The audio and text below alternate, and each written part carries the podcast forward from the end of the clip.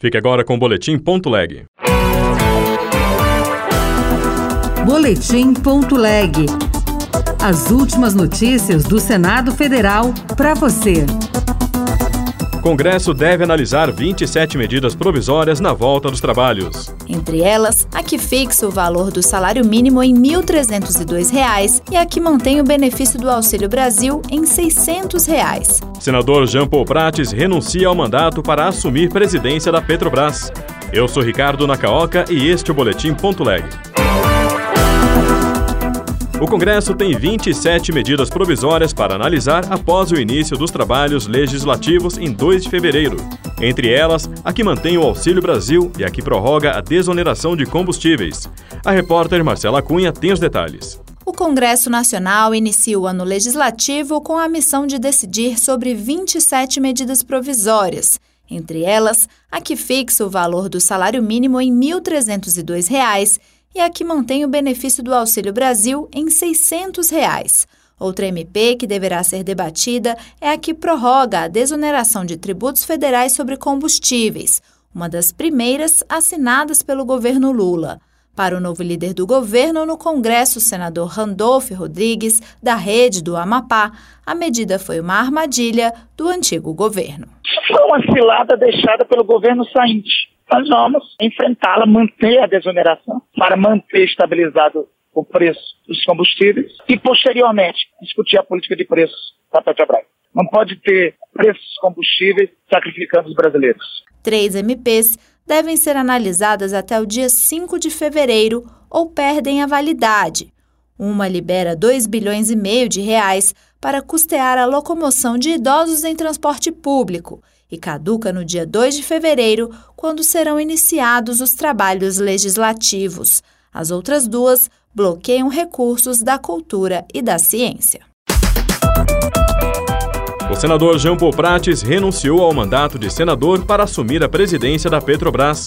O Conselho de Administração da estatal aprovou por unanimidade o nome de Prates nesta quinta-feira. Reportagem de Yara Farias Borges. Jean Paul Prates, do PT Potiguar, renunciou ao mandato de senador para assumir a presidência da Petrobras, que ele exercerá interinamente até abril, quando a Assembleia Geral Ordinária vai efetivá-lo no cargo por dois anos. Formado em Direito e Economia e com mestrado em Planejamento Energético e Gestão Ambiental e em Economia do Petróleo, Gás e Motores, Jean Paul Prates atua há mais de 30 anos no setor energético. Ele disse que não deverá haver mudanças significativas, especialmente quanto ao preço dos combustíveis. Teremos aí uma interinidade, inclusive, e durante esse período a gente tem mais ou menos acertado não é, que não haverá nenhuma decisão traumática, nenhuma decisão absoluta sobre nada nada, né? a não ser que seja necessário por uma emergência. Então a gente imagina que a gente consiga administrar, monitorar o comportamento dos preços e não deve haver trauma nenhum. Suplente da então senadora Fátima Bezerra, reeleita governadora do Rio Grande do Norte, Jean Paul Prates assumiu em 2019 e o mandato terminaria no dia 31 de janeiro. Na casa, foi líder da minoria e no Congresso, líder do PT e foi autor de projetos na área energética. O suplente Teodorico Neto assume a cadeira deixada por Jean Paul Prates. Neste sábado, 28 de janeiro, será comemorado o Dia Nacional de Combate ao Trabalho Escravo. Repórter Luiz Felipe Liázebra. A data homenageia os auditores fiscais do Ministério do Trabalho que foram assassinados depois que fiscalizaram a prática de trabalho análogo à escravidão em fazendas. O crime aconteceu em 2004, na cidade de Unai, em Minas Gerais.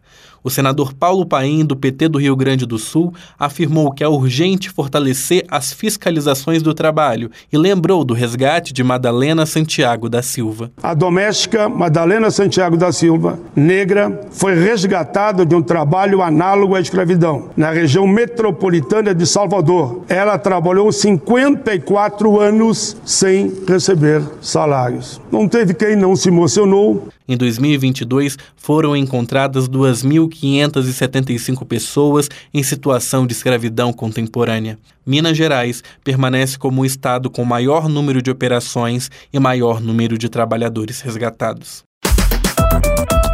Outras notícias estão disponíveis em senado.leg.br/rádio.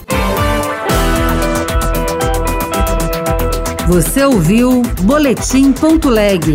Notícias do Senado Federal.